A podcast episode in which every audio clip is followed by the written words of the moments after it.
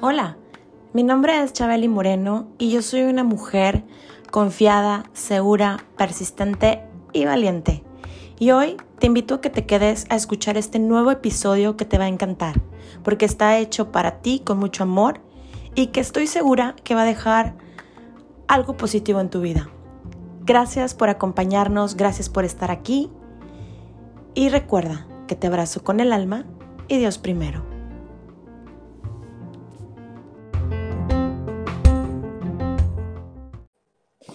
Bienvenidos a Chabeli Moreno, el podcast. Hoy me siento muy contenta porque como cada miércoles nos encontramos nuevamente aquí y hoy tengo también una invitada. Hoy no hay excepción y tenemos una invitada de lujo que en base a las preguntas que hice con qué temas les gustaría que pusiéramos en, en el podcast, pues muchos me comentaron y me mandaron mensajes diciéndome que querían que hablara de cómo es la vida aquí en Canadá. Entonces, hoy les comparto que estamos abriendo la tercera temporada con este tema de cómo es la vida aquí en Canadá. Entonces, me voy a ir a presentarles a mi invitada de hoy. Su nombre es Paulina de Meneses.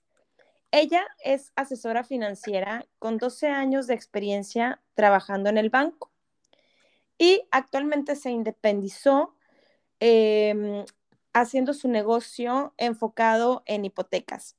Ella es mexicana de nacimiento, nació en el DF, en la Ciudad de México, pero a sus 12 añitos ella sale de México y se fue a vivir a Arabia Saudita, ya que eh, por temas del trabajo de su papá, que es piloto en aviación, pues esto la lleva a vivir la experiencia desde muy corta edad, desde adolescente, como inmigrante. Ella llega a Canadá cuando tenía 15 años de edad y comenzó toda su vida aquí y toda la experiencia que ella tiene a partir de los 15 años es aquí en este bello país. Ella está casada con un brasileño, tiene dos hijos, dos pequeños, un pequeño de 10 años y una pequeña de 4. Entonces, pues, sin más ni más, le doy la bienvenida a mi queridísima Paulina de Meneses. ¿Cómo estás, Pau? Súper bien, muy, muy bien. Muchísimas gracias, Chabeli, por la invitación. Estoy súper emocionada de poder compartir con ustedes mi historia, porque es una historia un poco peculiar, un poco diferente. Entonces, muy, muy emocionada. Muchísimas gracias. Y estoy aquí para, para poder esperar ayudar a alguien. Y seguro que sí va a ser, Pau. La verdad es que, eh, como lo platicábamos fuera del aire, creo que eh, cada quien hablamos según cómo nos va en la feria, ¿no? Cuando somos inmigrantes. Y cada, cada familia, incluso aquí en este país, que tú sabes que es tan multicultural, que es un país que hay gente de, o sea, que yo ni me imaginaba que iba a conocer gente de tantas partes del mundo. y, y la realidad es que cada quien tenemos nuestra historia, ¿no? Y las maneras de cómo llegamos a este país. Y esta es una de las preguntas que siempre me hacen. Oye, Chabeli, dime cómo lo hiciste, yo también quiero estar allá. Eh, me encantan las fotos que compartes en, tus redes sociales, los vemos muy felices, veo a tus hijos contentos, veo todo este, tan lindo, tan bonito, tan limpio, incluso me hacen esos comentarios, dicen, no se ve contaminación, no se ve nada de esto, y yo, Ok, entonces yo les comparto mi historia y, y, bueno, cada, como te decía, cada quien tenemos diferentes historias y diferentes maneras de cómo entramos aquí al país.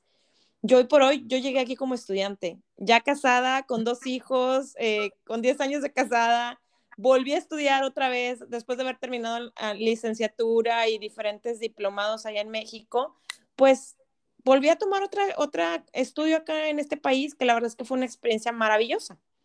Y esto me lleva pues a compartirles, Pau, el tema que tú muy amablemente me apoyaste a elegir, que es inmigrando a Canadá, cómo comprar casa, porque eso también creo que dentro de, de las preguntas, cuando estamos todavía afuera, cuando estamos del otro lado del charco, nos hacemos esa pregunta de, oye, bueno, y cuando esté allá, ¿dónde voy a vivir? ¿Qué voy a hacer? ¿De qué voy a vivir? ¿De qué voy a trabajar? Y empiezan todas esas interrogantes, ¿no? Que, que claro, está bien que nos las hagamos, pero eh, desde mi experiencia, Pau, y ahorita vamos a escuchar tu bella historia, pues creo que todo depende mucho de desde las ganas y ese, esa actitud de que vas a llegar a un país a triunfar, que no viniste aquí a sufrirla, ni no, no vienes a, a batallarle, ¿no? Sino con lo que sabemos hacer y con la experiencia que tenemos cada, cada quien como ser humano, pues venimos a aportar, ¿no? Y como acabas tú ahorita de decir, buscamos aportar algo positivo en la vida de otro ser humano y, y aquí como sociedad y con nuestras habilidades y con nuestras virtudes que tenemos y nuestras experiencias, tanto personales como profesionales, pues venimos a aportar a este país, ¿no? Y creo que eso es lo lindo que tiene Canadá, que nos abre las puertas como mexicanos o como eh, extranjeros para poder aportar todos estos conocimientos y poder aportar algo positivo a la comunidad, ¿no? Porque trabajo hay y hay muchas oportunidades también aquí en este país. Claro que sí. Es este, yo creo que lo más, lo más difícil y para todos nosotros como, como latinos, mexicanos, de donde, o sea, ese, ese calor ese hogar, ese, esa conexión que nosotros tenemos a, a la familia, los domingos, de que vamos todos a la casa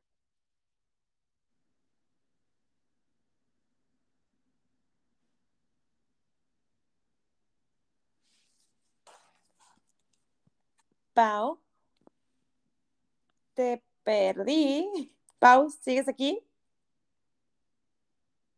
Paulina, ¿me escuchas? ¿Escuchas? Ya, te perdí, te perdí cuando dijiste lo de la casa de los, de los abuelos los domingos. Ahí, sí. desde ahí te perdí. Ay, perdón, perdón. Entonces, este, sí, como, como decía, o sea, eso es, eso es algo que todo mundo, todo mundo está acostumbrado, todo mundo ha crecido en eso. Pero lo más bonito de tomar la decisión de buscar algo mejor financieramente hablando, seguridad, o sea, tiene muchos, muchos motivos por, por, las razones que nos salimos de nuestro bello país, porque la verdad, México es un país precioso, sí.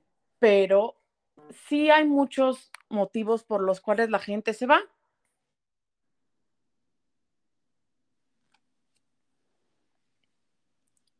Pau.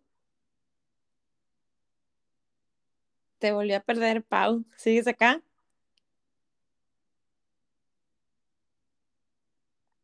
Paulina, ¿me escuchas? Hola.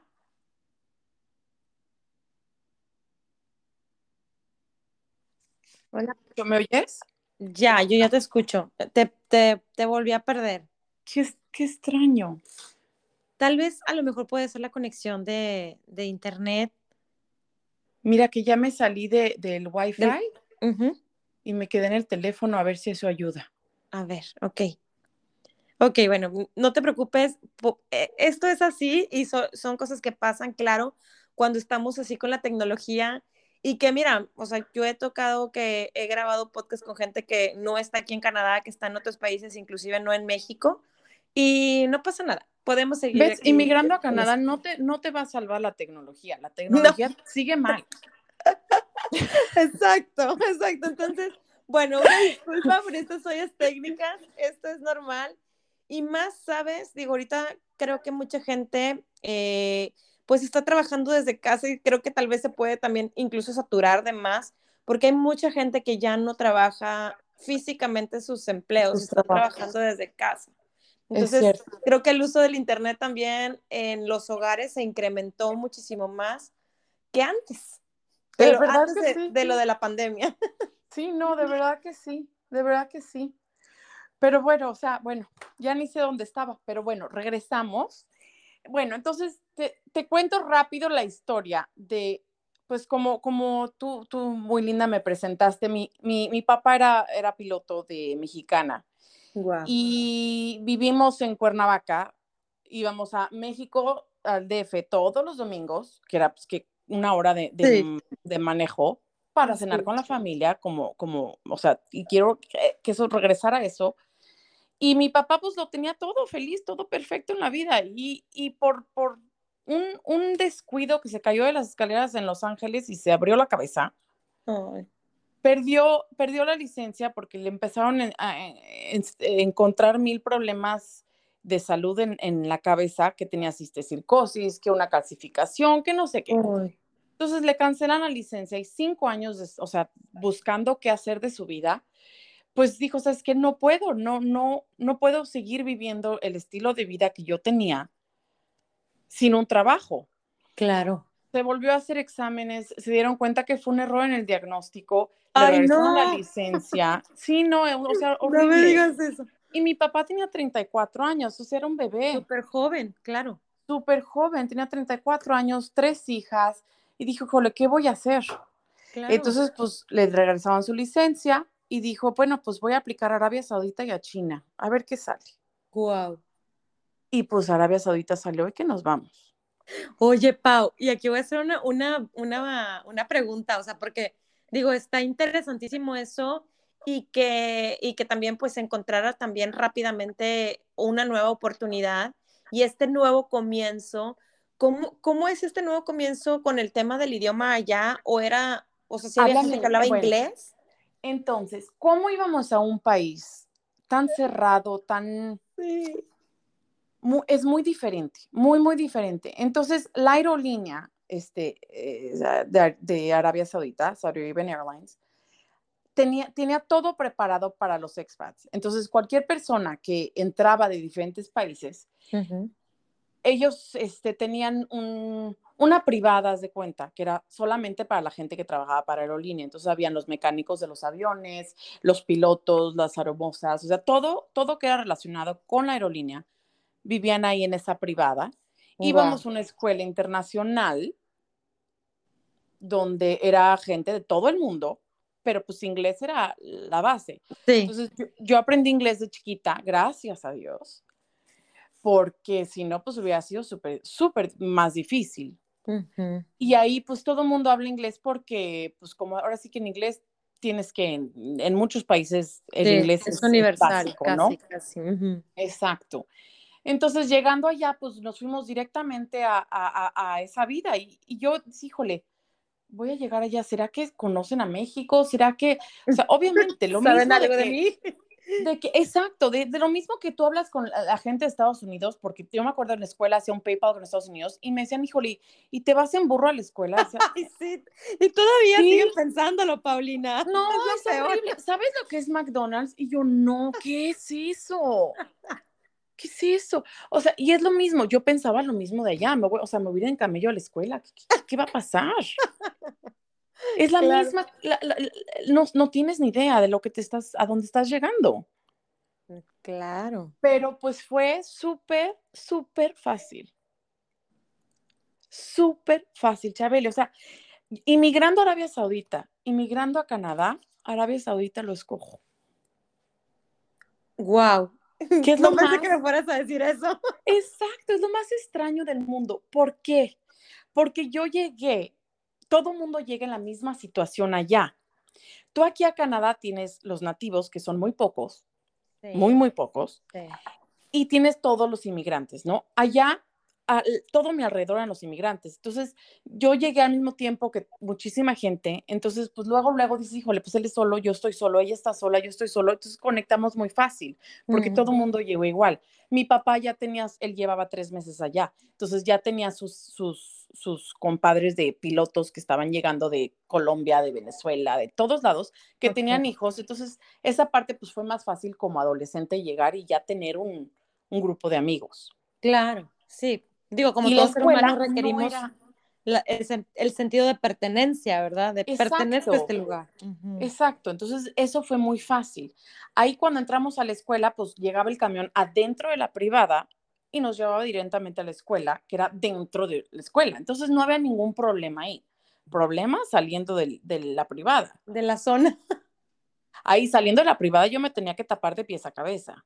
Claro ponerme la, la, valla, que es una bata de pies a cabeza, no necesitaba taparme el pelo ni la cara.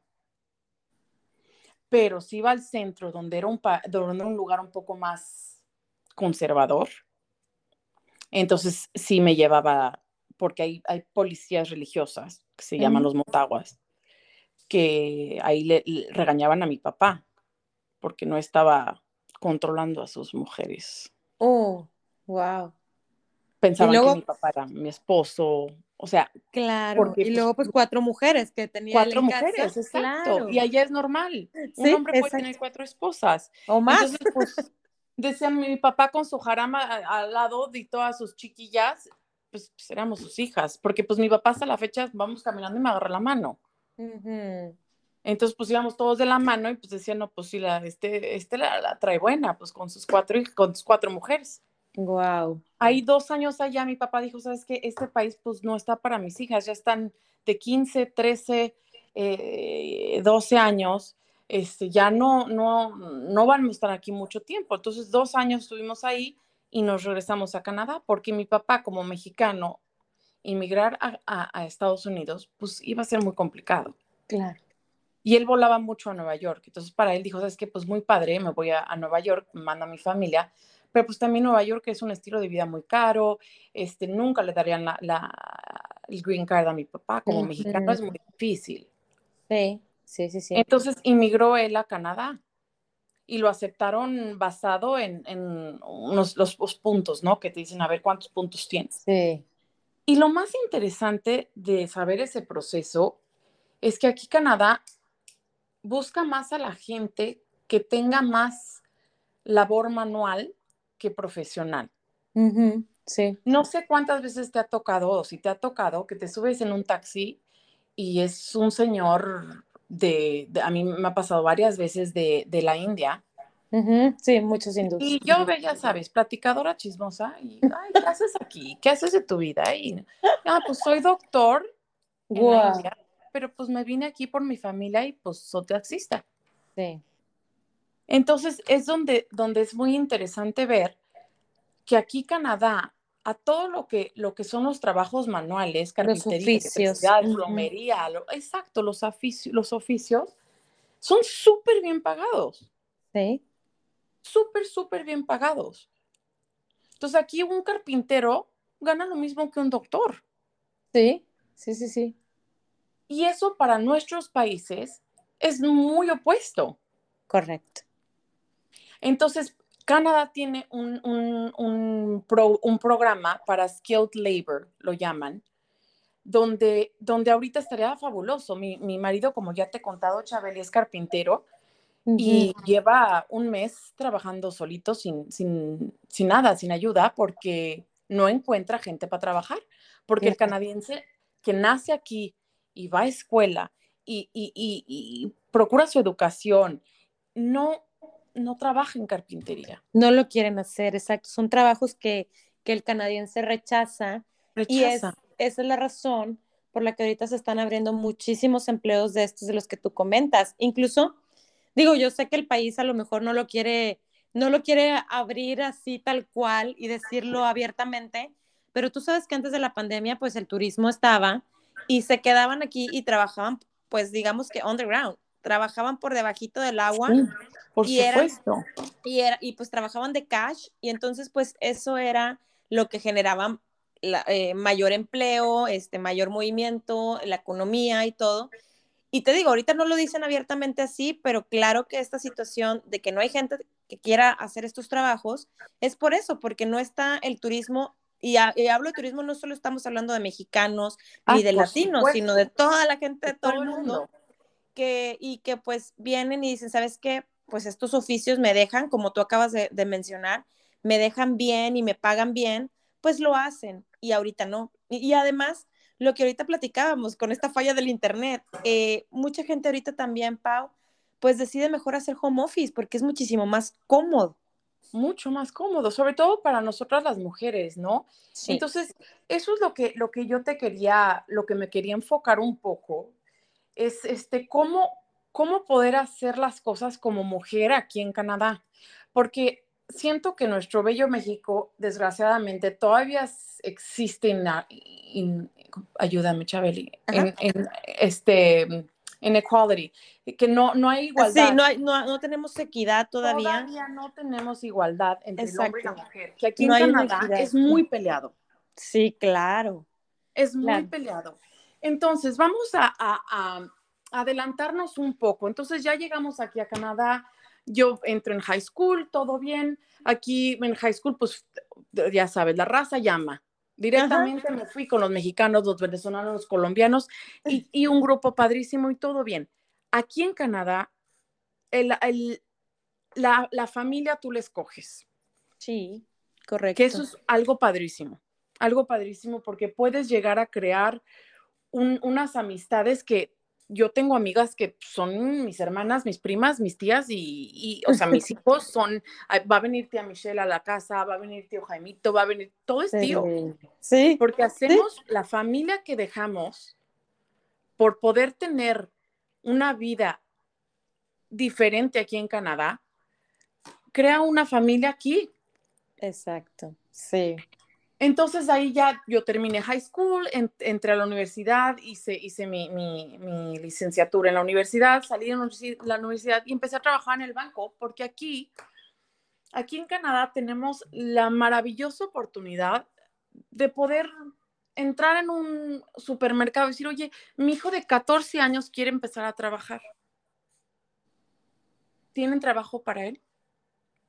14 años, en un trabajo bien que le van a pagar ahorita, hoy por hoy, 14.35 la hora. sí. Digo, 14 dólares la hora. Claro. Y esto cabe mencionar que eh, varía en cada provincia dentro del país. Este, depende de la provincia, es, es, el pago mínimo, pero esto que yo también les, les, he compartido a la gente que se ha acercado conmigo a preguntarme, oye, ¿cómo pagan? ¿Cómo es esto?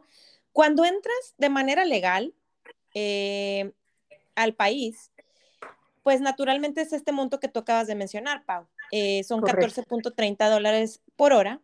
Sin embargo, si no estás de manera legal y quieres entrar como turista y quieres trabajar, pues ahí te tienes que acoplar a lo que el, em, el, dueño del negocio o el dueño de la compañía te quiera pagar. Entonces, eso también hay que, hay que tenerlo muy bien en claro y, bueno, que también si tú buscas en otras provincias y me, me, vienes y me dices, oye, pero es que yo veo que en Vancouver el mínimo es 12 por hora. Ah, bueno, pues es que Vancouver es distinto. oye, pero es que veo que en Alberta es de 17.3. Ah, bueno, bueno, es que es depende, ¿no? Y como luego decimos, entre más arriba te vayas, más te van a pagar porque el clima también es más crudo. Eh, sí, exactamente. Es más eh, sí, la vida es más difícil. En Vancouver también, la vida en, Vancouver es muy cara. Es muy costosa, ajá. Muy, muy cara. Entonces, sí, es, es, es, verdad. E, este, aquí es, eh, obviamente, aquí es, es, lo que te empieza y el gobierno es muy este, involucrado en todo lo que es cómo ayudar a la gente que ya está aquí, a las madres, a las madres solteras, a poder ayudarles a contribuir un poco por lo que hagan. Entonces, el gobierno canadiense, cuando uno entra legalmente, puedes llegar a, crear mucho. Si, si sabes lo básico, que eso es lo que es muy, es muy importante cuando, cuando te digo que yo comencé en el banco, a, haber salido de una, o sea, yo estudié negocios, eh, tuve finanzas en los negocios eh, cuando estudié y aprendí un poco, pero todo lo aprendí en el banco. Entonces yo empecé a los 21 años en el banco, solamente para poner en perspectiva, a los 21 años, a los 21 años comencé en el banco, empecé a, ganar pues lo que, lo que pagaba en el banco. El banco para comenzar normalmente te paga un poquito más y empecé a trabajar y a trabajar. A los 25 años yo ahorré suficiente para poner el depósito en un departamento fueron cuatro años de trabajo. Obviamente en mi situación yo no tenía gastos más que mi celular. Mis papás pues pagaban mi vivienda. El resto, claro. Sí. Entonces, en esa situación, aprendiendo qué hacer, logré, logré ahorrar un poco para poner un, un, depósito. Entonces, ahí comencé en el banco y estuve en el banco 12 años y fue una carrera preciosa, la verdad fue divino aprendí muchísimo, fui de todos lados, de diferentes niveles, fue, fue divino. Después pues tuve a mis niños y, me salí del banco y em, empecé a abrir una cafetería con mi papá. Y tres años estuvimos este, en la cafetería, que pues todavía está ahí, gracias a Dios. Y, y ahora pues me, me dije, ¿sabes qué? Extraño el banco. Extraño, extraño poder porque la parte más bonita es una persona llegar a decir, mi hijo, le quiero hacer esto, ¿cómo llego? Claro. Entonces, yo tengo las opciones para mostrarte, porque todo mundo, si yo te digo, Chabeli, necesito que pagues tu teléfono todo el mes, el primero del mes, lo vas a pagar porque tienes que pagar tu celular, tienes que pagar agua, tienes que pagar luz, tienes que pagar, lo vas a hacer. Sí. Pero si te digo, Chabele, tienes que meter 200 dólares en tu cuenta de ahorro todo mes. Híjole, este mes usé los 200 para comprarme unos zapatos. Ay, este mes usé los 200 para salir a cenar. Es, los vas a usar para otra cosa. Entonces, ¿cómo tú puedes ayudarte con la de un banco para poder no tener que pensarlo, no tener que decir, híjole, tengo que ahorrar. Entonces, eso es lo que yo hacía en el banco. Entonces, lo más importante es en tu llegada ir directamente al banco. Entonces, te voy a, como, como ya lo sabes, te voy a mandar una presentación para que la, la pongas, para que la gente pueda ver, porque puse ahí los pasos que tú necesitas hacer. Entonces, llegando aquí con, empleo o no empleo, o sea, buscar empleo como legal o ilegal, el proceso va a ser el mismo. Tú llegas y em, buscas tu trabajo. Al encontrar el trabajo, es importantísimo empezar a crear un historial crediticio. Entonces, de la manera que haces eso es con una tarjeta de crédito. Aquí los bancos tienen programas que se llaman este, Inmigrando a Canadá, básicamente New to Canada, donde te ofrecen una tarjeta de crédito por 500 dólares. Ahora, lo más importante, que la gente cuando llegue aquí piense, ¿cuál es, por qué vine? ¿Cuál es, cuál es mi, motivo de estar aquí? ¿Vine a trabajar para mandar dinero a México y regresarme? Perfecto. Entonces, esta conversación no es para ti. Exacto. ¿No? No es para ti. Llega, haz tu dinero, regrésate, todo bien, perfecto. Si estás viniendo aquí para buscar una vida aquí en Canadá y crecer aquí en Canadá, entonces el historial crediticio es muy importante. Tu tarjeta de crédito, por lo menos este, de 500 dólares, usarla regularmente, pagarla regularmente para empezar a crear un historial ahí vas a tener teléfono, eso va a ayudar para que consigas un celular y poder comenzar tu vida aquí. Aquí el banco te va a ayudar a decir, ok, ahora necesito una, una cuenta de ahorros, vamos a empezar a, ahorrar. Entonces, cada vez que tú recibas tu, tu cheque y lo deposites, yo puedo que automáticamente 200 dólares se vaya a tu cuenta de ahorros, 300 dólares, dependiendo de el dinero que tú tengas disponible después de los gastos que tengas. Claro. Porque también venimos a disfrutar, ¿no? Sí. Entonces es muy, muy importante saber en qué, cuáles son tus gastos físicos, los gastos fijos y cuáles son tus gastos de diversión, ¿no? Todo el mundo necesita nuestro gasto de diversión. Hay que nos sobra. Ese que nos sobra, lo ponemos a un lado, lo ponemos a un lado, para poder lograr ahorrar un poco de dinero. Ahora, el problema que tenemos ahorita en Canadá es el, costo de una casa. Sí, claro. Es muy, muy, muy difícil encontrar una casa aquí en Ontario, en, en estas áreas, que sea abajo de 500 mil dólares. Correcto. Es difícil.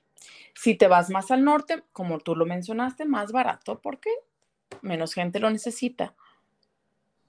Entonces, para una casa de 500 mil dólares, necesitarías por lo menos 5% de down payment. De, down payment, que son los 25 mil dólares. Que, es lo que conocemos en México como el enganche. El enganche. Exactamente. Eso es lo que necesitas para poder comprar una casa, para poder empezar. Entonces, ya teniendo eso en mente, ok, necesito 25 mil dólares más, este, pues digo, necesito pues, comprar muebles, mudarme. Entonces vamos a, guardar otros cinco pues, pues, para mudarnos. Entonces vamos a, vamos 30 mil. Eso es lo que necesito. 30 mil dólares para una persona sola. No es, tan, no es tan fácil llegar a eso. Demora. Entonces, es un proceso que te va a tomar unos años, pero el enfoque sigue ahí.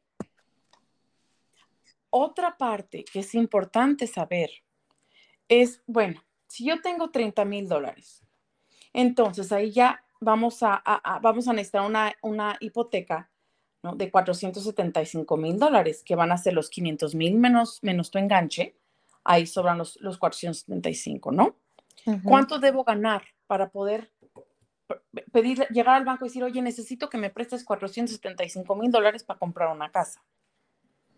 Aquí es donde existe el problema más grande, porque para poder aprobar para una hipoteca de este tamaño, necesitas ganar en torno de 90 a 100 mil dólares por año. Exacto. Que eso no es fácil ganar. No es fácil ganar.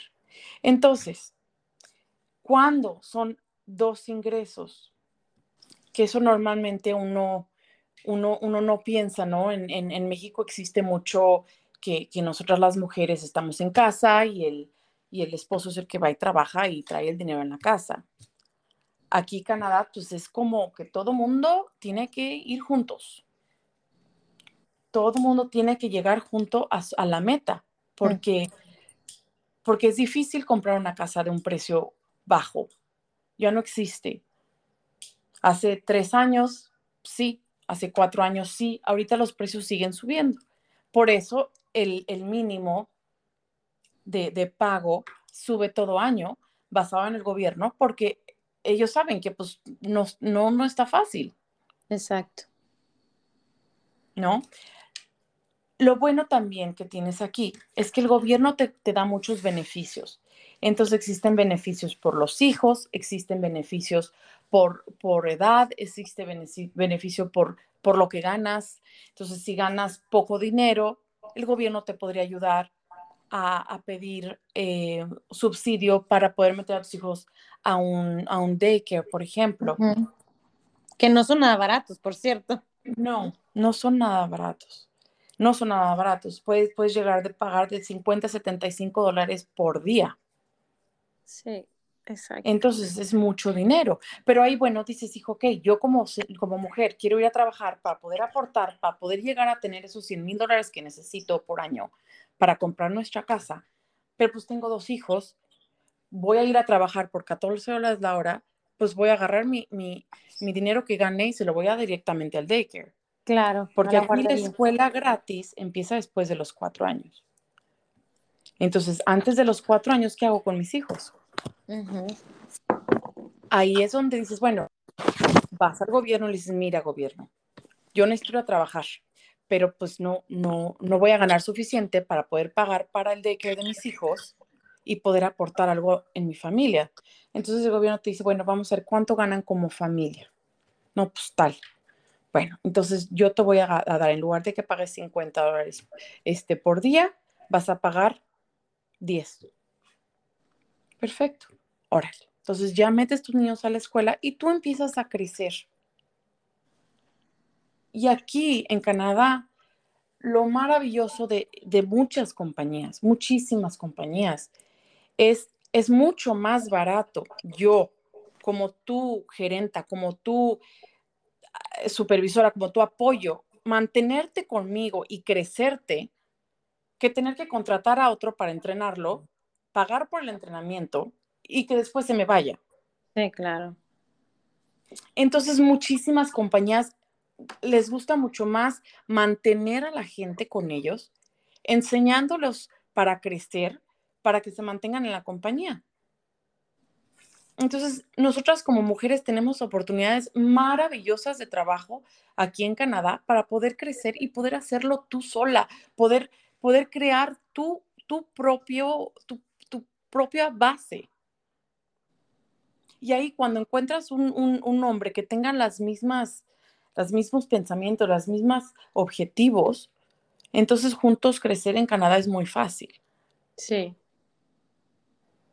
¿Me entiendes? Entonces ahí ya ayudas que el gobierno te da, es mucho más fácil poder, poder llegar a, lo que cada uno quiera. ¿No? Exacto, exacto. Entonces, este, aquí eh, en Canadá existe también, como en México tenemos los corredores ¿no? de, de bienes raíces, em, y vas a necesitar un abogado para poder, para poder transferir el título de la casa del señor que la está vendiendo a tú que la estás comprando. Y es importante tener tu plan financiero y pedir ayuda, decirles que necesito tal, ayúdame, ¿cómo llego? ¿Cómo llego a poder hacer lo que quiero hacer? ¿No? Entonces, este, aquí, por eso cuando, cuando yo, yo decido salir de, del banco y independizarme en este proceso de, de, nada más ayudar a la gente en las hipotecas, mi problema es que, ¿sabes que No, no puedo dejarte decir, híjole, ¿qué crees? Todavía no tienes el dinero, regrésame en seis meses. No. Mi trabajo es decir, ok, no, no estamos ahí, pero ¿cómo vamos a llegar? ¿Cómo, cómo te voy a ayudar a llegar? Entonces, eh, he logrado, gracias a Dios, poder tener una relación con, con gente para poder, mira, te voy a mandar a mi corredor para que ellos empiecen a mostrarte lo que hay afuera, lo que puedes llegar a comprar, las opciones que vas a tener bajo tu presupuesto. Existe también posibilidades de, de rentar el, el, basement o comprar una casa que tenga un, un, basement terminado y rentarlo para ayudar a pagar la hipoteca. Existen muchas opciones, ¿no? Exacto, que eso es algo muy común aquí, Pau, y que para la gente que, que nos escucha y que quiere saber cómo es que se vive más a fondo, a veces es muy común que llegues a una casa, vamos a decir una casa completa, ¿no? Una casa con eh, el piso principal y el segundo piso. Naturalmente todas las casas aquí en Canadá tienen el sótano, que es lo que mencionaba Pau, el basement. Entonces, al tener esto, es como si la casa tuviera tres pisos, básicamente. Entonces, ¿qué es lo que hacen muchos aquí y que a mí me tocó verlo cuando estuve, cuando estuvimos buscando casa de renta? Es que de pronto llegas y tienen las casas adecuado, una entrada específica para separada para el basement, para el sótano. O tienen una entrada separada para, mm, eh, para poder llegar al main floor, que es al, piso principal. Y a veces hay quienes, Pau, rentan, o sea, el segundo piso a una familia, el primer piso a otra, y, el y, el tercero, que es el, sótano, a otra. Totalmente, porque las rentas también son caras. Entonces, mucha gente está pagando en el, en el centro de Toronto a mí se me, no, no, no, no me cabe en la cabeza un departamento de un cuarto, de un cuarto, dos mil dólares. Sí, es demasiado. Eso es más de lo que yo pago en mi hipoteca, o sea, ¿cómo? Y mi casa es 40 veces el tamaño, o sea, Exacto. solamente porque yo decidí vivir un poco más, más al norte para poder comprar algo mayor con, con, el dinero que tengo, ¿no? Entonces, eso es donde dices, bueno, también mucha gente tiene, tiene que, que, que viajar, ¿no? Para, para llegar a Toronto. Tiene que, que el, el, commute, ¿no? El, que, que, aquí, el, aquí es el transporte público, es espectacular. Sí, es maravilloso. Entonces, uno tiene, tiene, en sacrificios hay en, todos los países, no importa qué tan primer mundo sea el país, el sacrificio de transporte lo vamos a tener en todos lados pero no tienes el tráfico que, que, bueno, al menos que estés en el centro de Toronto, que ahí todo el mundo camina, porque si no es, es, locura, estás es en, una el, locura. en el Distrito Federal, o sea, es una locura. Sí, es como un Nueva York chiquito. Exacto, es, y es, no hay estacionamiento por todos, por ningún lado, no. puedes dar vuelta a la derecha por todos lados. Exacto. Ay, aquí voy a dar vuelta, no puedes nada más para el lado opuesto. Ay, no, no, no, es un, es un relajo. Y además el estacionamiento carísimo también. Carísimo y te ponen tickets, te estacionas mal, te ponen multa y la multa es carísima. Entonces, en centro de Toronto caminas, no compren coche. Si se vienen a vivir al centro de Toronto, no compren coche, caminen. Exacto, exacto. Camina ahí es tu gimnasio y todo a la, a la misma hora. Porque es muy, es muy caro, es mucho, mucho tráfico, es mucho, El mucho mejor. Te lo vas a ahorrar caminando, definitivamente. Caminando, porque todo es cerca y, y, normalmente eso es, eso es fácil de, de ir, ir acá, ir allá, todo caminando. Y si vives más al norte, existe el metro normal, que todo el mundo conocemos como el metro normal, y también existe el, el, GO, que es el tren. Ahí te lleva a los suburbios. Sí. Entonces, puedes llegar muy, fácil, sales de tu casa, manejas al estacionamiento del, del, tren, te subes al tren, te lleva directamente a la estación del centro de Toronto y ahí caminas a tu trabajo, que es lo que todos nosotros hemos hecho muchas veces. Sí, concuerdo contigo. A, mí no me tocó, o sea, a mí me tocó sí distinto, pero realmente, Pau, pues como te decía ahorita, creo que las historias eh, de todos somos, somos distintos en nuestra historia. Nosotros, eh, yo creo que cuando estamos fuera, y piensas en Canadá, solamente pensamos en Toronto. Y eso me pasaba a mí. Oh, Toronto. O sea, no me imaginaba más que Toronto, pero no me imaginaba, por ejemplo, un Berry, que es donde yo vivo ahorita. No me imaginaba eh, un Mississauga, no me imaginaba un eh, New Market, que es donde trabaja mi esposo. O sea, no me imaginaba nada de eso. Cuando llegamos, eh, la escuela en la que yo tenía como el campus destinado estaba en el centro de Toronto, literal, downtown Toronto.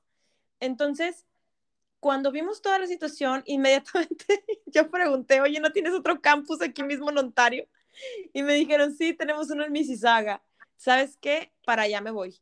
¿Por qué? Porque de entrada, pues iba a tener que estar cuatro días a la semana en la escuela, iba a pagar 50 dólares eh, de estacionamiento, porque nuestra historia, Pau, es que nosotros nos vinimos manejando desde Monterrey. Manejando. Sí, manejando. Mi vida, mi vida entera en Monterrey estaba literal en una cajuela de un Yaris 2019. Ahí estaba mi vida entera, la de mis hijos, la de mi esposo. ¿Cuánto, tardaron? Son 30 horas. Eh, hicimos hicimos dos días para llegar a Orlando porque hicimos una escala técnica en Disney World. Ah, y luego dos días muy necesaria, muy necesaria. Muy necesaria, sí. Y, y, luego ya dos días más para subir a, a, Toronto. Normalmente, bueno, el mismo, nosotros llegamos aquí en el 2019. Ese mismo año yo me regreso sola con los niños manejando a Monterrey de, en, en las vacaciones de verano. En pleno agosto, Pau, yo me regreso con mis hijos manejando y, fueron tres días, o tres este, escalas. Escalé primero en Kentucky con una muy buena amiga mía que vive en Kentucky, bueno, la buena, la buena Connie, que le mandamos saludos. Después hice una escala en Arkansas, este, o sea que literal entre Kansas y, y Arkansas. Este, y después hice la última parada en Laredo, Texas ahí me, ahí me quedé porque ya me agarró la noche y tú sabes que ya, bueno, ya brincando al lado mexicano es muy, muy inseguro, muy peligroso y pues con mis dos hijos y yo no me iba a estar. Qué aventada, qué aventada, Chávez. este, ¿Y sabes por qué me regresé? Porque cuando llegamos acá, bueno, se nos hizo súper fácil, dijimos, ¿sabes qué? Nosotros eh, vendimos la casa en la que vivíamos y dejé en venta la otra casa que teníamos que tardó un poquito más. Digo, la venta de bienes raíces en México funciona muy diferente, a como lo que se ve aquí. Aquí pones una casa en venta y tal vez en tres días ya está vendida. Sí, y ya, y ya se fue. O sea, tres días, menos de una semana, Pau, me ha tocado ver aquí a los, a los vecinos que lo ponen en venta y en menos de una semana sus casas se, venden. ¿Y sabes qué es la locura de ahorita? Tengo, tengo, por ejemplo, una hipoteca que le estoy ayudando a un señor que digo, está intentando comprar una casa de 1.8 millones. Obviamente está, bueno, ya sabes, ¿no? 1.8, bueno, perfecto. Y no, pues, ¿qué crees que no la compré? ¿Por qué? Porque se vendió por 2 millones y 100. ¡Ay, sí! Se vende todavía más alto de lo que la gente y yo, ¡Ay, no, qué horror! Y yo, no, pues sí, claro que no, claro que no. eso, es, eso es absurdo. Ahorita el mercado está tan, tan loco. Está muy volátil. eso es muy, muy, está súper complicado. Sí. Sí, yo también he visto, y también he visto esos anuncios, ¿eh? y aquí hacemos este breve comentario, eh, donde ponen la casa en venta, ¿no? Está en venta, y luego a los tres días se vendió y ponen abajito el letrero, y se vendió por encima del precio de inicia. Y yo, ¿cómo? Pero sí es impresionante. Entonces, pues bueno, yo dejo mi, mi segunda casa eh, con un asesor inmobiliario vendiéndose entonces, vendemos donde vivíamos, vendo mi camioneta, mi esposo vende su coche y nos hicimos el Yaris. Haz de cuenta que el Yaris, con lo que traíamos más o menos, fui yo lo compré de cash a la Toyota y yo dije, pues qué padre, porque voy a llegar a Canadá con carro nuevo, este, afortunadamente vamos a llegar en, o sea, con qué movernos, un carro cómodo, nada costoso en el tema de la gasolina, dije, está excelente. Y más porque, bueno, ya en México ya veníamos con una rachita del aumento del costo de la gasolina, que ya todo el mundo estaba buscando comprarse carros híbridos o carros eléctricos, ¿no? Entonces, bueno, el, caso es que yo regreso a Monterrey eh, con mis hijos en ese verano. Una, obviamente, a visitar a la familia. Mi mamá todavía estaba en vida y a visitar a los abuelos y a visitar a, los amigos, a los tíos, a todo el mundo, porque teníamos realmente poquito de haber llegado aquí. Nosotros llegamos en marzo del 2019. Entonces yo me regreso en, en agosto del 2019. ¿Y por qué? Porque cuando yo voy con toda la intención a querer legalizar el coche aquí en Canadá, pues, oh, vaya sorpresa, nos dice el, señor aduanal, ¿sabes qué? No se puede.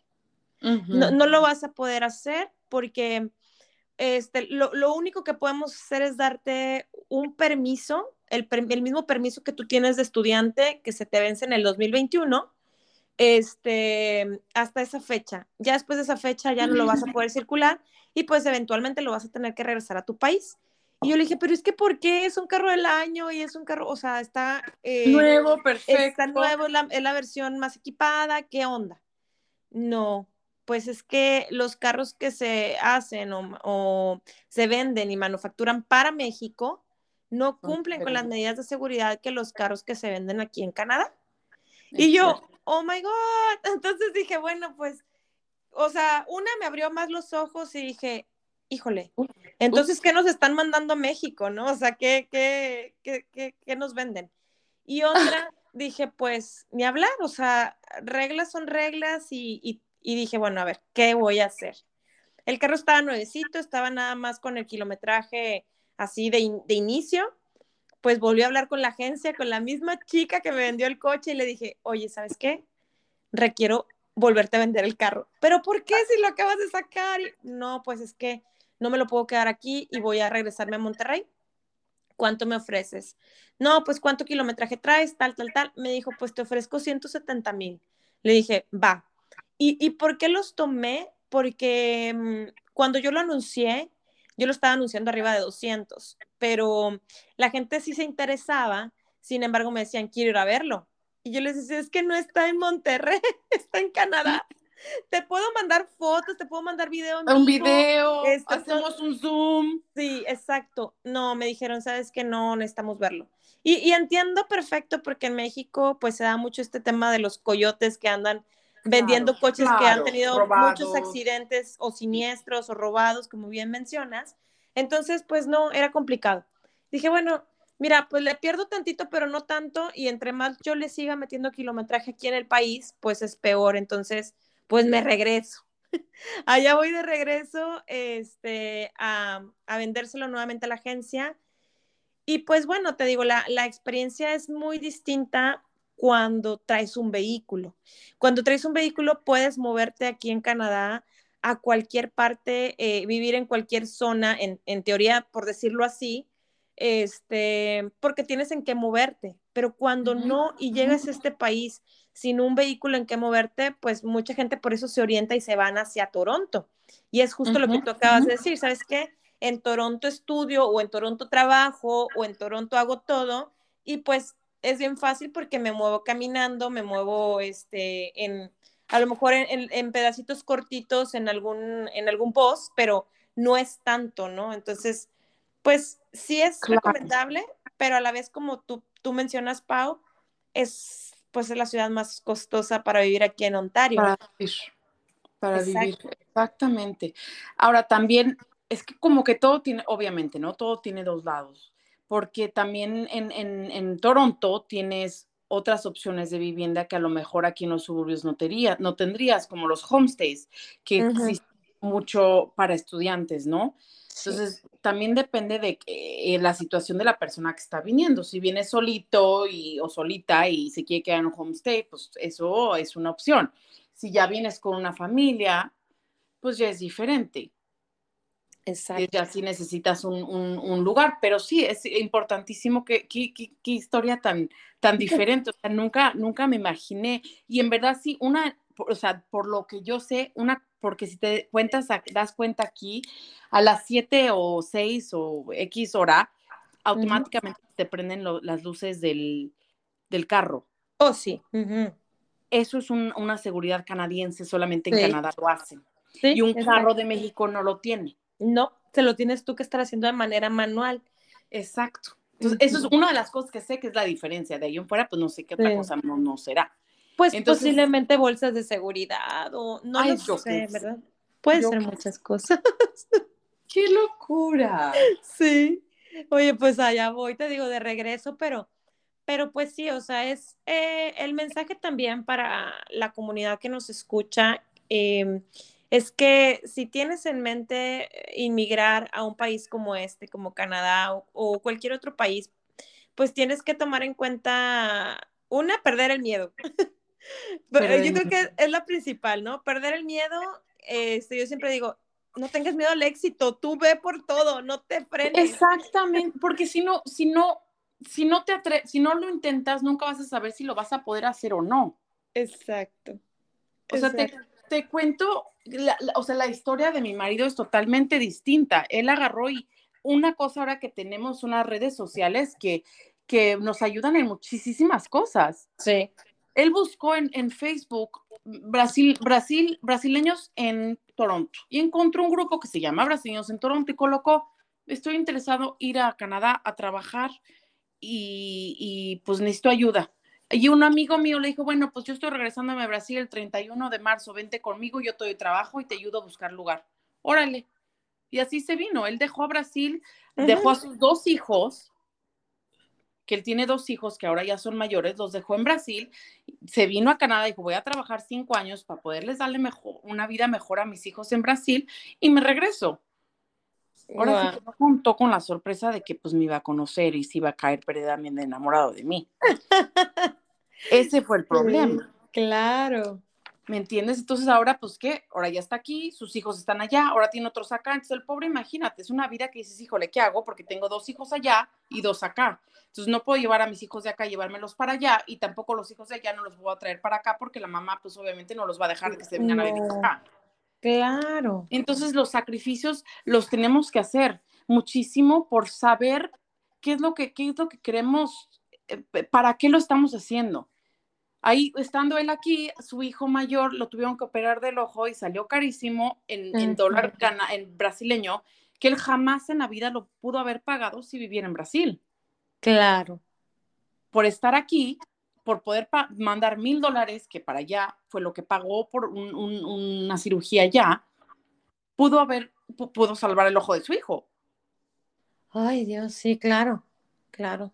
Entonces, sí, vivir aquí te da oportunidades definitivamente de poder, de poder crecer, de poder crear una vida cómoda, cómoda, tranquila, sin problemas, de que yo no cierro mi casa, no le digan a nadie porque no cierro mi casa. O sea, esa seguridad, mis hijos se van caminando a la escuela. Sí, es maravilloso. Eso es precioso, es precioso el poder, el poder no preocuparme de que, hijo, le dejé arriba afuera la bicicleta o dejo mi bolsa en el coche, ay, no, no me la van a... No tengo esa preocupación. Entonces, como, como mexicana, yo debería ser más cuidadosa, la verdad, porque... pero, pues, uno aprende a vivir que vivimos. Sí, te adaptas, exactamente. Te adaptas, ¿no? Sí. Digo, además que tú saliste muy pequeña de, nuestro México, realmente, pues a lo mejor sí te tocaron una que otra cosa, pero em, yo recuerdo en el 2010, eh, ya estábamos a punto de casarnos mi esposo y yo, pero eh, yo soy comunicóloga y terminé la carrera y después me metí a la Cruz Roja a estudiar paramédico. Yo quería ser técnico en urgencias médicas. Entonces lo hice eh, y estuve como voluntaria casi cinco años de mi vida ahí en la Cruz Roja en Monterrey. Dentro de ese tiempo estuve apoyando como instructor, dando algunas clases de apoyo, eh, primeros auxilios, eh, soporte vital, ese tipo de materias. Pero también cuando estás dentro de la carrera, pues te piden que vayas a la ambulancia. Y me gustó tanto el hacer mi servicio social arriba de la ambulancia porque ya se vive se vive muy distinto y es todo diferente a cuando estás en clase, a cuando estás con el tema solo de la teoría, ¿no? Entonces, em, pues tanto me gustó que yo, o sea, me seguí quedando, terminé mis horas que me pedían y yo me seguía quedando y me encantaba. El detalle es que llegó la inseguridad más, más fuerte y cañona allá en Monterrey. ¿Y qué pasó? Pasó que había balaceras a cada rato. pasó que el tema este de los colgados, yo a la par, esto era voluntario, la Cruz Roja era voluntario. Este, ahora sí que era, como decía mi madre, que en paz descanse, tú ibas por amor al arte, mijita. Y pues sí, era puro amor al arte lo mío. Y a su vez, y a la par, pues yo trabajaba como representante médico. Entonces, pues como ya me conocían en los hospitales, si no me conocían como repre, me conocían por andar entregando pacientes en los hospitales, pues obviamente era algo, pues algo bien padre, ¿no? Eso, esa, eh, estar en esa área. Entonces, eh, antes de casarme, pues te digo que comenzó más esto. Y me acuerdo que como yo trabajaba en el área de los hospitales, pues venía gente también de fuera. Y me acuerdo perfecto que tuvimos a un speaker que venía de Brasil, precisamente. Entonces, estábamos hablando en portuñol y después intentamos hablar en inglés y fue fatal. Entonces dijimos, ¿sabes qué? Vamos a seguir hablando en portuñol. Entonces, estábamos ahí haciendo una mezcla y él venía muy em, emocionado porque al ver las calles en Monterrey, él decía que parecía una ciudad eh, de Estados Unidos. Y yo decía, no, esto es México. Y luego decía, no, pero es que mira estos edificios y mira esta parte, se ve muy moderno, y mira el, el puente atirantado y, y esto y lo otro. Entonces, eh, acababa, acababa de ser una noticia muy grave en Monterrey, que fue la explosión de un casino en donde hubo muchos muertos, sí, sí, sí, o sea, fue algo internacional. Ah, o sea, él en Brasil, exacto, y él en Brasil se supo esto, ¿no? De esta noticia. Entonces me dijo, oye, este, veo que la inseguridad está muy fea, entonces no puedo salir a ninguna parte, ¿verdad? Es como, voy, doy mi, mi conferencia y me regresas al hotel y yo, sí. Lo, lo, más seguro es que eso. Dice, ay, bueno, ojalá que no me toque, no, que no toque nada malo no, no. Y yo así de que no, tú tranquilo, vas a ver que no, doctor, todo va a estar muy bien. Oye, justo, Paulina, afuera del centro social donde fue el evento, había un puente peatonal. Oye, se empezaron a escuchar así de que las sirenas y un montón de cosas, entonces yo me salgo para ver qué estaba sucediendo. Ajá. Un colgado. Ay, ay, yo, Dios mío, ¿por qué? Y yo así que, que no y luego pues voy con mi, con mi gerente y le digo, acaba de pasar esto. No, por favor, que no se entere el doctor, por favor, este, no, no hay que alarmar aquí a la situación, por los que estamos aquí locales ya sabemos qué onda, pero el doctor que no sepa, yo, ay, no, bueno, está bien. Entonces, total que un tema, ¿no? Entonces, yo hacía esto a la par y cuando me iba en las tardes, ya que me desocupaba, yo me iba de voluntaria. Entonces me subía a la ambulancia, me ponía mi, mi traje de paramédico y, y yo bien padre oye, pues me tocaron dos balaceras, están en medio de dos balaceras. Ya en la segunda, la primera no se la conté a mi madre ni se la conté a nadie, literal, me la quedé para mí solita. Pero la segunda sí, porque en la segunda eh, nos hablan que era un baleado. Entonces, pues bueno, allá vamos. Y por ser una profesión mayormente de, de, varones, pues imagínate, yo era la única mujer en la ambulancia esa vez. En esa guardia siempre íbamos una amiga y yo, éramos así como que inseparables de guardia. Pero esa vez me dijo, no, hombre, Chabeli, yo no puedo ir hoy. Le dije, ok, sí, no pasa nada, no te preocupes, yo voy sola. Oye, pues me voy, entonces llego y pues mis compañeros siempre muy respetuosos, siempre nos cuidaban mucho a nosotras, a mí me cuidaban bastante y así de que no, mira, tú no cargues esto, tú nada más llévate el botiquín o llévate esto otro. Entonces, pues para no hacerte el cuento tan largo, Pau, ahí voy yo con el botiquín y entonces ya voy, haz de cuenta que yo veía directo mi, la escena era esta. Estaba el cuerpo de la persona baleada tirado, habían llegado ya también los de la Cruz Verde, y cuando llegábamos los dos y nos empalmábamos, pues decíamos, el que llega primero se lleva al paciente. Oye, pues no querían llevárselo ellos tampoco. Estaban así como que no, no, no queremos. ¿Por qué? Porque ¿qué pasaba? Tú subías al baleado a la ambulancia, lo empaquetabas. Eh, empaquetar es ponerlo en la camilla rígida, ponerle la araña, que son estos como, como del material de los cinturones de seguridad, que es la araña, lo envuelves todo, lo empaquetas y ya lo subes. Entonces, estaban en eso de que es que no, no lo queremos empaquetar, no, no lo queremos subir. Y nosotros, pero bueno, y luego, no, pues es que no, este... ¿Lo querían dejar ahí o qué? Lo que pasa es que si tú lo subías, lo, lo empaquetabas, lo subías a la ambulancia, te lo llevabas, a mitad del camino te paraban los malitos. Así le decíamos nosotros, los malitos. Y te oh. frenaban. ¿Y qué pasaba? Que o una de dos, o te lo quitaban para salvarlo, porque más adelante te iban a volver a cachar otros y te lo iban a quitar para matarlo, o los que llegaban primero, pues te lo quitaban para, para terminarlo de rematar, para matarlo. Entonces, eso era, o sea, un tema que a muchos compañeros les tocó que los bajaban de la ambulancia, les robaban las ambulancias, se las llevaban y, te, te, dejaban abajo, así, si bien te iba, porque hubo algunos que sí les tocaba que, pues no les, no les disparaban, pero sí mínimamente los golpeaban y los dejaban ahí tirados en, y, ellos se robaban la ambulancia. Entonces estábamos en eso, Pau. Entonces te digo, está la escena de ya estaban los paramédicos de la Cruz Verde, llegamos nosotros como Cruz Roja, estaba el paciente tirado. Y en eso, de reojo, así de rabillo del ojo, yo volteo hacia mi lado derecho y veo una camioneta como una tipo suburban, una camioneta muy grande, negra, con vidrios negros completamente ahumados. Bajan a la mitad el vidrio de los, de los que iban atrás y sacan un cuerno de chivo apuntando hacia donde yo estaba. y yo, no. O sea, te lo juro que yo me quedé en cámara lenta, Pau. Así como que, este, yo vi que ¿Esto pasó cuánto tiempo antes de que te vinieras? No, no, eso pasó en el 2010, nueve años antes. mucho antes, ajá. Sí. Entonces, yo me quedo así y, y de pronto veo que mis compañeros y todo el mundo empieza a correr y yo empiezo a caminar a caminar, o sea, y todavía como lenta hacia la ambulancia.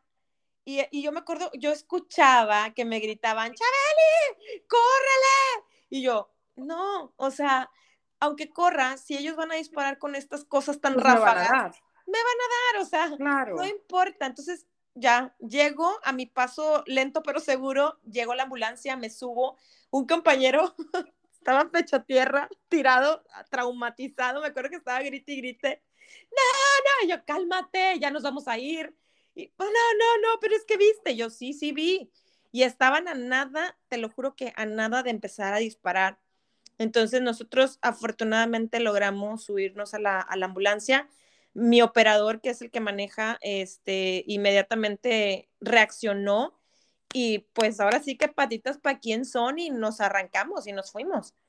Y, y sabes que pues con la pena, o sea que queríamos ayudar a ese buen ser humano o, no, bueno, no buen ser humano, pero pues queríamos ayudar a ese bueno, ser humano. Bueno, no sabes, ¿no? O sea, sí, quién sabe quién era, pero Exacto, y pues ya no se pudo porque pues ya pues habían llegado. en ese trabajo no tienes la opción de escoger a quién ayudas y quién no, pero no, eh, cuando estás en esa situación, ahora sí que híjole.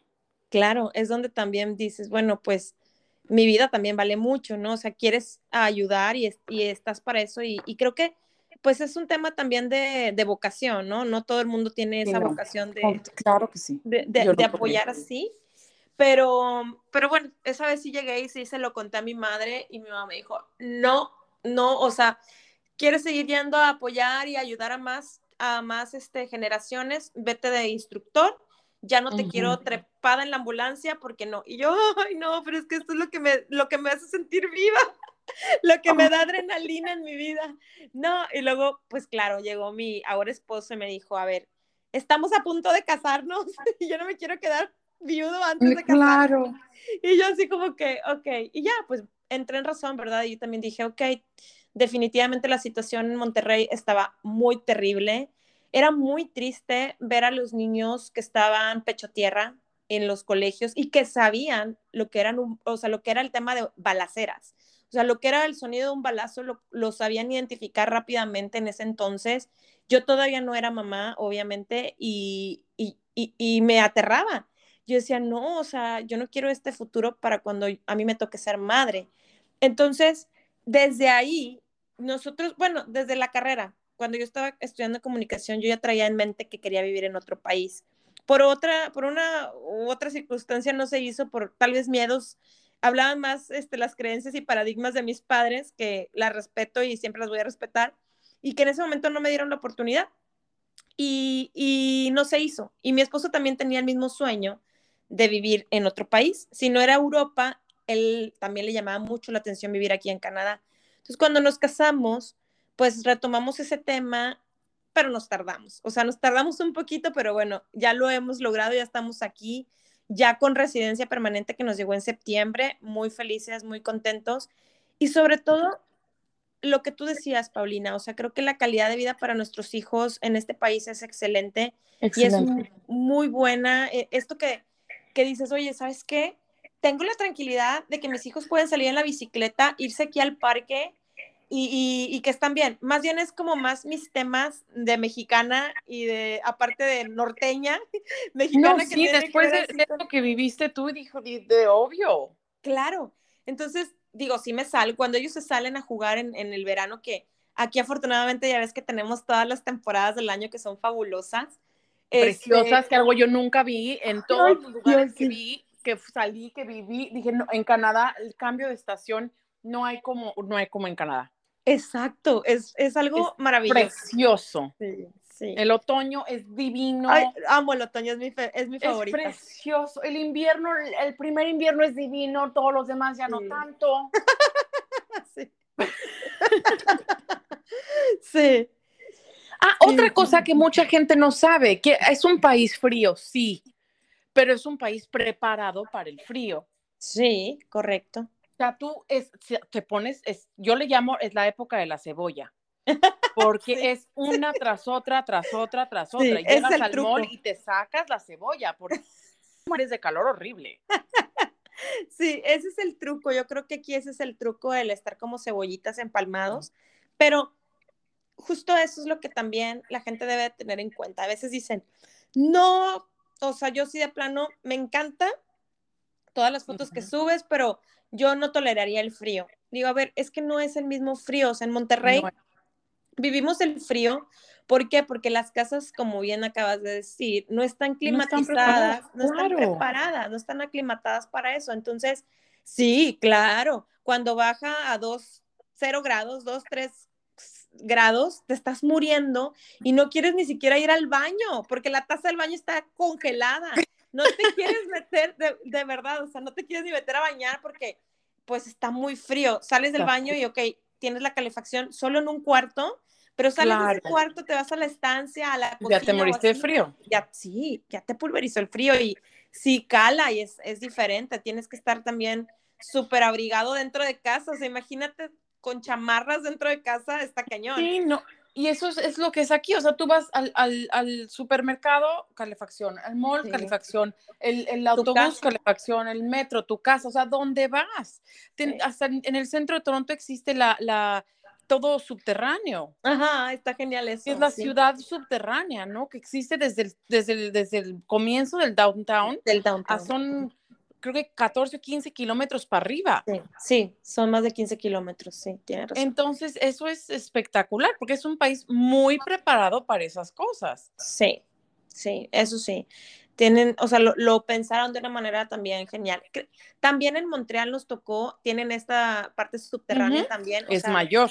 Uh -huh, es más grande, uh -huh, es más grande pero, pero sí, este, yo creo que cada provincia aquí dentro del país va a tener eh, este tipo de accesos y comodidades para los fríos tan, pues, para los que no estamos acostumbrados y que no tenemos nieve en nuestros países, este, pues uh -huh. claro, este, te, te, te puede llegar a, a, impactar que es que hay mucha nieve.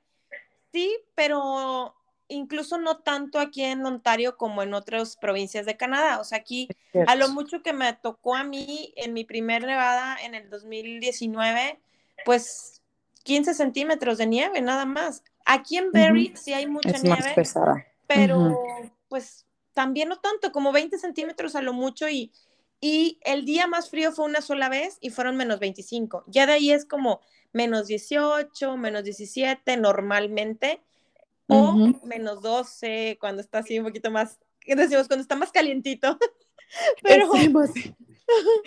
o sea, con, con decirte que a, a, los niños, bueno, sabes, en la escuela los chiquitos, cuando, o sea, mi hija tiene cuatro y en la escuela sí. la sacan, a, cuando llega a estar a menos de menos 19, menos 19, o sea, menos 19, la sacan. Si llega a menos 20, ya no sale a jugar al, parque. Exacto, exacto. Entonces, mandas a los niños, pero, o sea, mi hija a duras penas puede caminar, porque... Con sus snow pants, sí. Con sus snow pants y el underpants y todo, o sea, tiene cuatro pantalones, tres blusas, suéter, chamarra, pero les fascina. Aman la nieve, sí. Aman les fascina, o sea, mis hijos aquí atrás de mi casa se salen en el invierno a echarse por la bajadita porque les fascina estar en la nieve. Yo los veo de la ventana muy feliz con mi cafecito calientita, pero... Sí, sí, sí, sí. Aquí también tenemos... una vida muy, muy bonita en ese aspecto. Sí. Sí, y que los niños lo disfrutan y que también no porque haya nieve no hay actividades afuera, o sea, sí las hay. Y, y, que a veces me preguntan, oye, pero es que está tan frío, ¿van como quiera a la escuela? Sí, claro. Aquí puedes estar a menos 30 y los niños van a la escuela. Van a la escuela. Se puede llegar a suspender cuando viene una tormenta fuerte por temas de precaución y de seguridad, cuando viene el, el, transporte escolar, ¿no? Y, y, eh, es lo que te avisa que se va a cancelar este, la clase, ¿no? Que se va a cancelar el día escolar. Pero si no, no, o sea, y pasa poco, o sea, pasa poco. Exacto, exacto. Pasa en el invierno pasado yo creo que nada más pasaron dos veces esa situación. de ahí, no, los niños van a la escuela normal, todo es normal, dentro de las aulas todo es calientito, todo está perfecto y automatizado. Entonces, por ese lado, no teman, el frío, pues es que, es que mira, yo también siempre digo, es depende con qué ojos quieras ver las situaciones. Y si lo vas a ver con ojos de queja todo el tiempo, si todo vas a, encontrar todo vas, exacto, todo va a ser no tan positivo, pero si lo ves con esos ojos de, yo todo el tiempo me sorprendo y, y ya es, creo que esta es la segunda vez que voy a compartir en podcast, viviendo en Monterrey, teniendo toda la vida el Cerro de la Silla, a mí el Cerro de la Silla era, es algo fantástico para mis ojos con nubes y nubes, con smog, sin smog, este, como lo quieras, pero yo así, ay, hacerlo la silla. Una vez que tuve un percance en una avenida principal por ir viendo que el Cerro de la Silla se veía fantástico, maravilloso y me sorprendía. Decían, pero es que ¿cómo? Lo tienes todos los días, tienes 33 años viviendo aquí en, en Monterrey y te sigue sorprendiendo. yo, sí, me sigue sorprendiendo el Cerro de la Silla. Entonces creo que es con los ojos con lo que lo veas. Si lo ves con ojos de sorpresa todo el tiempo, yo creo que se vive más a gusto y más feliz. Estoy de acuerdo, estoy totalmente de acuerdo. Y aquí tenemos el beneficio de cómo es un país tan multicultural. O sea, el otro día en Walmart, aquí en Aliston, donde yo vivo, que es una hora de Toronto, estoy cerca, cerca de ti, Chabeli. Estás cerca. Tomatillos en Walmart. Ay, sí. Tomate verde en Walmart. Ay, dije, mamá, hay tomate verde en Walmart. Ay, mijita, cómprame para hacer salsa verde y hacer chilaquiles. Ah, bueno, te compro. O sea, podemos encontrar todo. Sí. Todo, todo, todo. Sí, hay de Entonces, todo. no podemos no extrañar tanto nuestra comida, que es exageradamente deliciosa. Ay, sí, exacto, sí, claro. Sí, tenemos, tenemos muchas opciones y, y también eso nos ayuda a sentirnos, como dices, en casa y a sentirnos como seguir disfrutando de nuestra cultura culinaria. Exactamente. Pero bueno, mi Pau, Ay, me encanta esto porque a mí me encantan los podcasts porque yo siempre digo que de todo y de todos aprendemos. Este, y siempre escuchar historias, eh, experiencias de vida de otro ser humano, a mí eso me encanta. Y me encanta también lo que haces, el, el apoyar a otros seres humanos a que puedan conseguir sus sueños, que, que pues también a eso vinimos, ¿no? Como decías hace rato, no vienes tampoco a limitarte y a vivir una vida de penumbra, venimos aquí a, vivir mejor que lo que estábamos, a decir, ¿sabes qué? En México me quedé en esto, pues de ahí para arriba, o sea, no voy para abajo. Claro. Entonces, este, a mí me encanta esta parte de, de lo que tú haces y con lo que yo hoy me quedo es que, bueno, de lo que tú aportas y apoyas a, a, los, a las personas que están interesadas es, pues, en que tengan eh, muy en cuenta los costos aquí que tienen que tener siempre la mano a un asesor, a estos, como tú lo llamaste, a los corredores, al abogado, tener este plan, plan financiero que es lo que tú aportas para, pues para ayudarnos a saber cómo llegar, ¿no? Oye, ¿sabes que tengo este inquietud? Quiero esto, traigo esto ahorita, este, tengo esto que gano y pues a, a, trabajarlo, ¿no? Y como dijiste, si lo haces en equipo, también va a haber este, muchísimos mejores resultados. Si es que vienes más rápidos, ¿no? Exacto. Más rápidos. Pero si vienes sola también se puede, nada más demora más. Exacto. Es todo el tiempo, ¿no? Y, bueno, todo se puede, es lo bueno. Aquí sí se puede. Aquí, aquí un, ah, o sea, nada más para, para que los que están escuchando nos sepan, una hipoteca aquí en Canadá, ahorita, hoy por hoy, el interés es abajo de 3%, que eso en México es impresionante. Entonces es muy fácil poder pagar porque es muy barato. Sí. Entonces te agradezco muchísimo por, por haberme invitado, por haber, eh, bueno, por haber aceptado mi invitación, porque ahora sí que yo vi tus podcasts y dije, qué rico, qué padre, es como un cafecito virtual. Sí, está genial. Y, poder platicar y poder decirlo así como tú dijiste, bien limpio, bien como es, con los problemas que vengan, que lo que no vengan, y así poderlo platicar y esperar que alguien escuche y tenga alguna pregunta y, con muchísimo gusto ahí este, que tengan mi información, que me llamen, que me manden mensaje por Facebook o WhatsApp, por donde sea, y con muchísimo gusto les platico y, veo en qué puedo ayudar, ¿no? Claro. Pau, muchas gracias. Solamente ahorita que acabas de hacer mención de esto, compártenos dónde te pueden encontrar para que la gente que tenga planeado o que ya estén aquí viviendo en Canadá, eh, cómo pueden hacer estos, su, sueño realidad. Ahora sí que literal, el sueño de poder obtener un hogar, una casa propia, eh, ¿dónde te pueden encontrar? Por supuesto que sí. Entonces, este, mi, bueno, este, mi website, ¿no? Mi, mi, es este P de Meneses, arroba dominionlending.ca. P de Meneses, arroba Dominion. Dominion, ajá. Lending. Lending, ajá. Punto .ca punto sea. Ok. Ahí está mi celular, mi mail, mi todo, ¿no? Entonces ahí me, mandan mensaje, me llaman. La tengo también la, website en español. Ok, excelente. Entonces, para, para nosotros que nos cuesta un poco más el inglés, con mucho gusto lo podemos hacer en español. Y también existe en portugués, porque pues también aprendí portugués con mi marido. Monto obrigada. De nada, prazer. Monto obrigada, menena. Qué linda. Entonces, con muchísimo gusto, eso estaría increíble, platicarlo, ayudar lo que, lo que se necesite.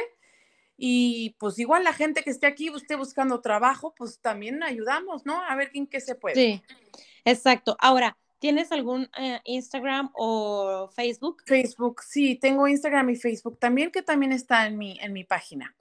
Ok. Como Paulina de Meneses. Entonces también me pueden encontrar en, en, Facebook o Instagram en ese mismo nombre. Ok, excelente. Para que te busquen, que las dudas que puedan llegar a tener, como te decía, si están ya aquí en Canadá o fuera de Canadá y que requieran este soporte y saber más información de cómo hacerle, pues bienvenidas todas esas respuestas que aquí tenemos a la experta. Exactamente. Muchísimas gracias.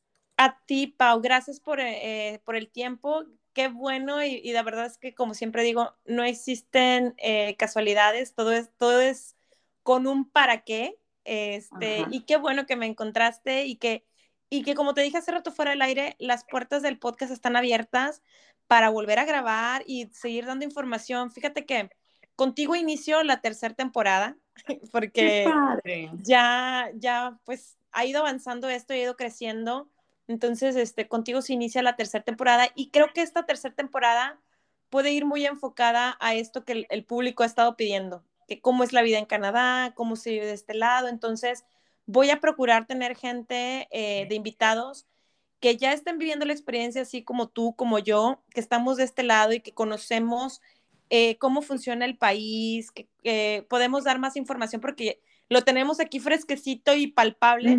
Entonces, este, yo más que encantada, te digo, de poder hacer algo más eh, en, algún otro episodio de podcast. Claro que Con gusto, aquí estoy, aquí estaremos para seguir aportando este granito de arena para, para que la gente se anime a vivir la experiencia y no nos quedemos con las ganas o como el hubiera o algún día. Exactamente, claro que sí. Entonces, para los seguidores que nos escuchen, si, si tienen alguna pregunta o, les gustaría saber un poco más a fondo cualquier cosa, pues que nos manden un mensajito y en eso nos enfocamos la siguiente vez que platiquemos. Correcto, Pau. Correcto, excelente. Pues bueno, nuevamente muchas gracias. Eh, yo me despido, yo soy Chabeli Moreno y recuerden que les abrazo con el alma y Dios primero.